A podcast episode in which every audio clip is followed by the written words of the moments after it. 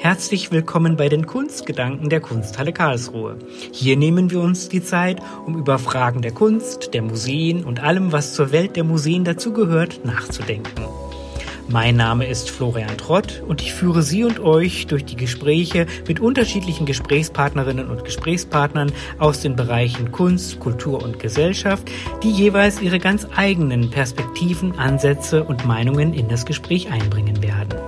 Ja, liebe Frau Müller-Tam, wir haben diesen Podcast Die Kunstgedanken gestartet im April, als wir im ersten Lockdown waren. Die Museen waren alle geschlossen, die Kultureinrichtungen, eigentlich war alles in Deutschland geschlossen. Und jetzt sind wir im November im zweiten Lockdown. Diesmal gibt es Bereiche, Einzelhandel etc., was geöffnet ist, aber dennoch ist ein Großteil des gesellschaftlichen Lebens wieder heruntergefahren. Die Museen sind wieder geschlossen, sodass sich die Eingangsfrage in unserem Podcast, was Kunst leisten kann, denn eigentlich mehr denn je stellt. Also diese große Frage, die würde ich angesichts der aktuellen Lage gar nicht abgekoppelt von der Gegenwart im Moment beantworten wollen. Ich erinnere mich an unser erstes Gespräch. Da konnte man die Frage noch besser allgemeiner beantworten. Natürlich gilt das auch was sind die Potenziale der Kunst. Aber ich würde viel eher sagen, wo befinden wir uns aktuell mit einer Öffentlichkeit, die in allen gesellschaftlichen Bereichen maximal irritiert ist durch die Entwicklungen dieser Pandemie und wenn ich das runterbreche auf die ja in sich auch sehr diversifizierte Kunst- und Kulturbranche, würde ich sagen, wir sind in einer Phase, in der wir nach dem Ende des ersten Lockdowns uns sehr allmählich rangetastet haben an Aktivitäten, an eine Rückkehr, indem wir die gesamten Hygieneregeln extrem ernsthaft befolgt haben, Konzepte entwickelt haben, dass wir in dieser Situation plötzlich uns wiederfinden in einer Lage, in der man meinte, es gibt eigentlich keine andere Möglichkeit, als uns selbst einzusperren und die Besucher auszusperren. Das ist eine Antwort, die natürlich für uns hochgradig unbefriedigend ist, weil es deutlich macht, wir haben die Chance mit den Potenzialen der Kunst Menschen etwas zu geben, nur in sehr, sehr eingeschränktem Maße. Da muss man die einzelnen Sparten der Künste unterscheiden. Und ich denke eben, wenn ich an unser Feld denke, nicht immer nur an das Museum, sondern schon auch, wie geht es Musikern, was macht die Literatur, welche Rezeptionsbedingungen ermöglichen es den Menschen, mit den Künsten im weitesten Sinne in Kontakt zu treten. Das sind die Voraussetzungen je nach den Medien natürlich sehr, sehr unterschiedlich. Ich kann im Lockdown besonders intensiv und gut Bücher lesen, was mir vielleicht sonst im Alltag nicht gelingt. Aber die Folgen sind erheblich, sie sind nachhaltig und so, dass sie uns natürlich im Moment sehr beunruhigen, das ist schon klar.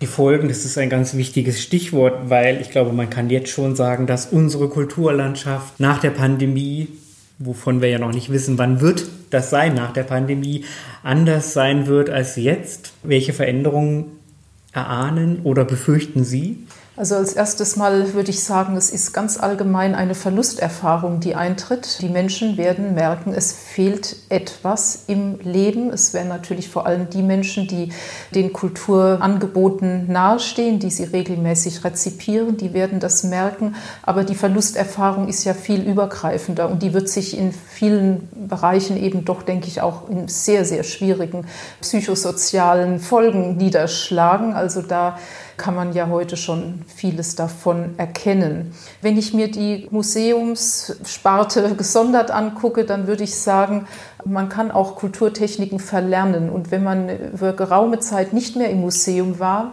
kann man die Hoffnung haben, das Begehren ist danach besonders groß. Es kann aber auch sein, dass einfach diese Kulturtechnik irgendwo Museumsbesuch nicht mehr ganz so auf der Agenda steht. Und dann haben wir einen immensen Auftrag. Dann haben wir als Institution den Auftrag, die Menschen wirklich wieder in Kontakt zu bringen mit dieser Institution, mit ihren Angeboten, mit der Vielfalt, die hier möglich ist und die ja auch in einer eingeschränkten Lockdown-Phase oder in einer eingeschränkten Öffnungsphase, muss man sagen, sehr anders ist als das, was wir als Kulturinstitutionen sonst in der Breite anzubieten haben.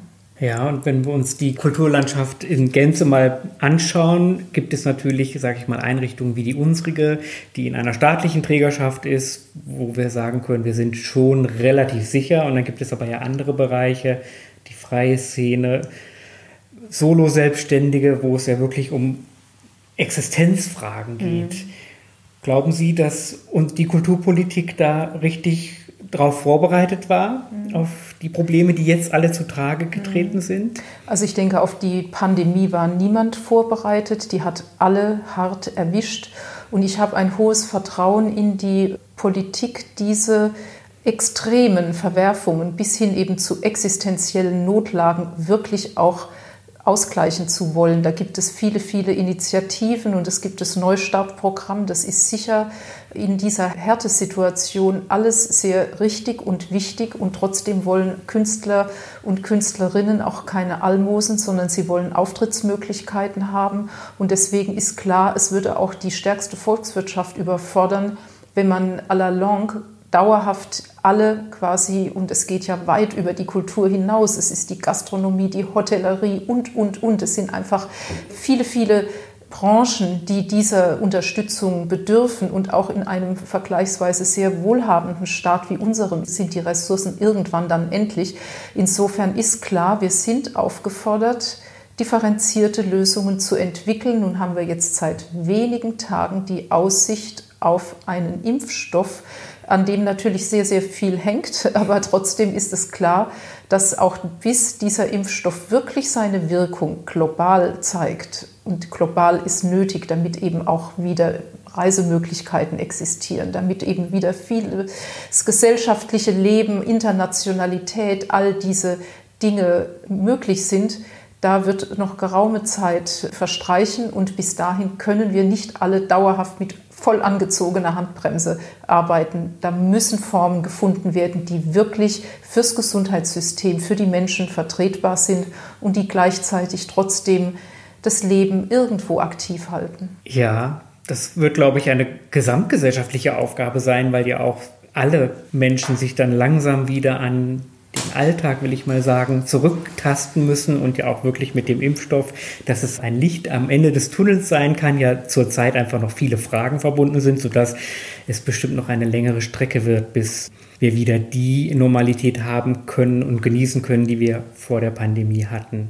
Dieser zweite Lockdown war ja, denke ich, ab einem gewissen Punkt, als die Infektionszahlen enorm in die Höhe gegangen sind, so etwas wie absehbar. Dennoch hat es ja doch viele Kulturakteure überrascht, dass nun auch wirklich die Kultur in ihrer Gänze wieder geschlossen wird. Theater, Konzerte, Museen. Und da stelle ich mir die Frage, Müssen Kultureinrichtungen lauter werden? Müssten sie lauter sein, um nicht einfach so sang- und klanglos geschlossen zu werden? Sind wir dann doch nicht. Wir sprachen im April darüber, über das Stichwort systemrelevant. Sind wir dann vielleicht doch nicht systemrelevant?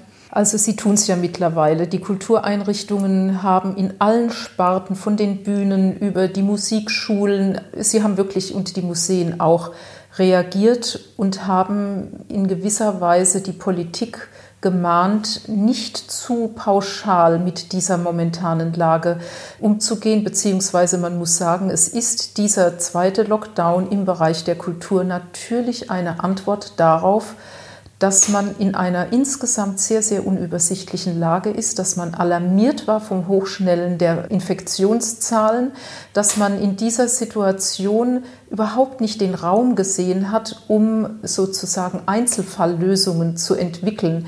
Alle wissen, und es ist auch empirisch nachgewiesen, die Museen beispielsweise, aber auch, ich denke, die Theater, die Konzerthäuser, wir sind keine Orte von Spreader-Events. Das weiß jeder, dass wir eben diese ganzen Regeln intensivst sozusagen uns angeeignet haben und auf unsere jeweiligen Institutionen runtergebrochen haben und dass in dieser Situation von uns keine Gefahr für die Volksgesundheit ausgeht. Aber die Devise hieß, man wollte objektiv Begegnungszahlen, Kontaktgelegenheiten reduzieren und wir als eben doch in weiten Teilen staatliche und städtische Einrichtungen uns kann man leicht schließen, dass wir eben dann in einem Atemzug mit Freizeiteinrichtungen, mit Wettbüros genannt werden. Das hat viele sehr provoziert. Die FAZ hat von Brot und Spielen gesprochen. Da sind wir auf der Seite eben der Spiele angesiedelt. Das haben wirklich viele, viele als Provokation empfunden. Ich selber kann mich da ein Stück weit von frei machen und kann nur noch mal sagen, wir sind zum Differenzieren aufgerufen. Und gerade jetzt, wenn es in die Zeit geht, die jetzt natürlich bevorsteht, wird es umso schwieriger. Wir haben den Weihnachtsmonat vor uns, der wird auch also keine Weihnachtsmärkte haben. Das ganze Karnevalsszenario ist abgesagt worden. Die privaten Begegnungen gelten bekanntlich als besonders gefährlich. Wie weit die Menschen nach diesem Jahr in der Lage sind und bereit sind, hier Verzicht zu üben. Ich kann es nur sehr, sehr wünschen und hoffen, dass das gelingt. Aber wir haben da durchaus noch Hürden zu nehmen und da kann man eigentlich nur an die Disziplin aller appellieren, so hart das ist. Ja, die Disziplin aller ist gefordert, die Einsicht aller, die Vernunft aller und hoffen wir, dass sich das so weiterentwickelt, dass auch wirklich, ich sprach ja eben vom Licht am Ende des Tunnels, dass das bald sichtbar ist und dann auch für eine innere Entspannung sorgen kann. Es heißt ja so schön, in jeder Krise steckt eine Chance. Sehen Sie in dieser Krise für die Kultureinrichtungen, für Museen eine Chance und wenn ja, welche? Also ich gehöre nicht zu denen, die meinen, dass die Kunst vor allem in der Krise gedeiht. Ich bin der Meinung, dass das eine mögliche Voraussetzung ist und das war auch durchaus Thema unserer kleinen Sonderschau systemrelevant, indem wir nämlich zeigen wollten, dass die Krise Produktivkräfte freisetzt, freisetzen kann. Aber das ist natürlich nicht der einzige Quellgrund, aus dem Kunst, künstlerische Produktivität entsteht. Insofern würde ich sagen, wir haben die fundamentale Erfahrung gemacht, gerade in der westlichen Welt, dass wir sehr, sehr fragil sind, dass wir sehr verwundbar sind und dass diese Erfahrung durchaus eine ist, die gerade in unserer Generation hier eine neue ist. Wir sind eben jetzt doch in einer ja, Nachkriegsepoche erwachsen geworden und haben diese Erfahrung, die alle frühere Jahrhunderte hatten, es gab keine Epoche ohne Krisen, ohne Seuchen, ohne Kriege, das haben wir alles noch nicht erlebt. Und jetzt haben wir es erlebt und wir haben es hier in unserem Land noch in einer vergleichsweise sehr abgefederten Form erlebt. Was das für die Kunst auslöst, das ist tatsächlich noch zu erbringen und da sind andere gefragt als ich an dieser Stelle. Dann schauen wir mal in die Kunsthalle rein. Beim ersten Lockdown waren wir, man kann es nicht anders sagen, in der glücklichen Situation, dass unser letztes großes Ausstellungsprojekt, die große Landesausstellung zu Hans Baldung-Rien, gerade vor dem Lockdown zu Ende gegangen ist, sodass wir während des Lockdowns entspannt abbauen konnten. Und jetzt ist es so, dass wir eine Ausstellung aufbauen zu François Boucher. Der Ausstellungsaufbau schließt in dieser Woche ab. Eigentlich sollte jetzt die Eröffnung stattfinden. Das geht nun erstmal alles nicht und wir hoffen sehr, die Ausstellung in Bälde im besten Fall im Dezember öffnen zu können. Was kann uns denn die Kunst François Bouchers in dieser Zeit sagen? Ja, also erstmal will ich sagen, dass hier eine fantastische Ausstellung im Hause ist, die einfach bis jetzt noch niemand gesehen hat, außer den Menschen, die an dieser Ausstellung tätig waren. Astrid Reuter hat da wieder eine Probe ihrer Kunst der Inszenierung einer wirklich hochrangigen Ausstellung abgeliefert. Es ist eine reine Freude für mich, diese Ausstellung zu sehen. Und die Entscheidung zu François Boucher ist natürlich lange, lange bevor irgendeine Idee von Pandemie als der rahmende Kontext dieses Projektes überhaupt sichtbar war, entstanden. Also die Ausstellung ist einfach vor zwei, drei Jahren entschieden worden und so, dass jetzt sie sich irgendwo ein bisschen in anderem Licht zeigt. Dennoch bleibt das Boucher und unsere Gegenwart nur sehr, sehr, sehr mittelbar miteinander verbunden sind. Es führt keine Linie von der höfischen Kultur des französischen Rokoko zu unserer Gegenwart des 21. Jahrhunderts. Das ist ganz klar, wir tauchen ein in einen historischen Kosmos und trotzdem gibt es natürlich, wenn man den Blick entsprechend differenziert und öffnet, gibt es natürlich Themen, die uns absolut angehen und die präsent sind in dieser Ausstellung. Und da würde ich zum Beispiel sagen, das Nähe-Distanz-Thema ist eines, das in dieser Ausstellung sehr, sehr stark da ist. Die Epoche ist uns zweifellos fern, aber sie handelt ganz, ganz stark von Herstellung von Nähe, von Berühren, von Taktilem, von Haptischem, von auf der Ebene der Motive, der Bilder nehmen Menschen zueinander oder auch zu Dingen, zu Materialien, zu Stoffen Kontakt auf. Es handelt ganz stark von Berühren auf der motivischen Ebene, aber dann auch übersetzt auf der malerischen Ebene. Es ist eine sehr, sehr offene Malerei, die ganz stark auch an unser Begehren die Dinge, wir, wir, dürfen sie alle nicht berühren, aber wir dürfen sie mit den Augen abtasten. Und dieses Phänomen der Nähe zu den Bildern, die über ihre sinnliche Qualität läuft, durch die Oberfläche läuft, das ist etwas, was tatsächlich sich sehr, sehr unmittelbar uns vermittelt. Und ich denke, dass Berühren und berührt werden sehr viel miteinander zu tun hat. Und ich denke, dass das etwas in einer Zeit, in der das Berührungsverbot nun mal jetzt schon über viele, viele Monate gilt und die Menschen künstlich auf Distanz zueinander gehalten werden, dass in dieser Zeit eine solche Ausstellung, ja, das ist kein Impfstoff, aber das ist ein sehr feines Gegenmittel zu dieser Erfahrung einer Distanzierung, die wir nun mal einfach jetzt alle schon in uns tragen. Ich will es mal so formulieren. Sehr schön, ja. Dann könnte ein Besuch in der Boucher-Ausstellung zum einen Lust auf Berührung machen, aber vielleicht auch einfach in andere Welten, in vergangene Welten führen. Ich finde ja fantastisch die Opulenz von allem, von allem irgendwie zu viel. Also das macht ja auch einfach Freude und Lust, die Bilder zu betrachten und hoffen wir, dass wir bald zahlreiche Besucherinnen und Besucher im Haus haben werden. Unser Podcast schließt ja immer mit der Frage nach der Museumsvision. Diese Frage habe ich Ihnen im April auch schon gestellt und Sie haben sie beantwortet. Wenn wir jetzt so die zurückliegenden Monate betrachten und was das für die Veränderungen im Museumsalltag oder überhaupt im Alltag bedeutet, würden Sie jetzt Ihre Vision vom Museum aktualisieren wollen? Ich würde sie konkretisieren wollen, nämlich bezogen auf das, was seit Monaten mit uns geschieht und inwieweit sich das unterscheidet von dem, was wir üblicherweise tun. Es ist so, dass wir uns wenn wir denn wieder in einer gemäßigt Corona-kompatiblen Form wieder eröffnen dürfen, uns doch sehr, sehr, sehr stark rückbeziehen auf das, was unser Kerngeschäft ist, nämlich den Einzelbesucher vor das Einzelbild zu führen. Es ist ein Modus, der sozusagen an der Wiege des Museums steht. Es ist ganz klar, das ist auch ein Rahmen, der uns kostbar und wichtig ist, diese, ich sage mal, reflexiv, meditative Betrachtungshaltung, auch den optimalen Rahmen im Museum dafür herzustellen. Aber das Museum hat viele, viele, viele andere Facetten. Museumsleben ist heute viel, viel breiter und es hat was mit Aktion und es hat was mit Partizipation, es hat etwas mit Gruppenerlebnissen, mit Gemeinschaftsbildung zu tun, mit einem Diskurs zwischen Menschen, die die gleichen, sage ich mal, Ziele teilen oder die sich kontrovers über unterschiedliche Ziele austauschen. Das Museum kann der Ort für viele Formen der Auseinandersetzung sein. Und all das fällt einfach dann weg. Und das Museum wird, und ich denke, das ist klar, weil wir alle auch das erweiterte Museumsprogramm längst verinnerlicht haben, das wird, sobald es gestattet ist, auch wieder ganz stark mit Leben erfüllt werden. Aber dieser eben sehr klassische, fast altertümliche Modus des Einzelbesuchers, der eben mit großem Abstand von allen möglichen anderen Menschen, alle Vermittlungsformate, selbst die klassische Führung ist eigentlich schon grenzwertig, weil sie die Menschen viel zu nah zueinander bringt.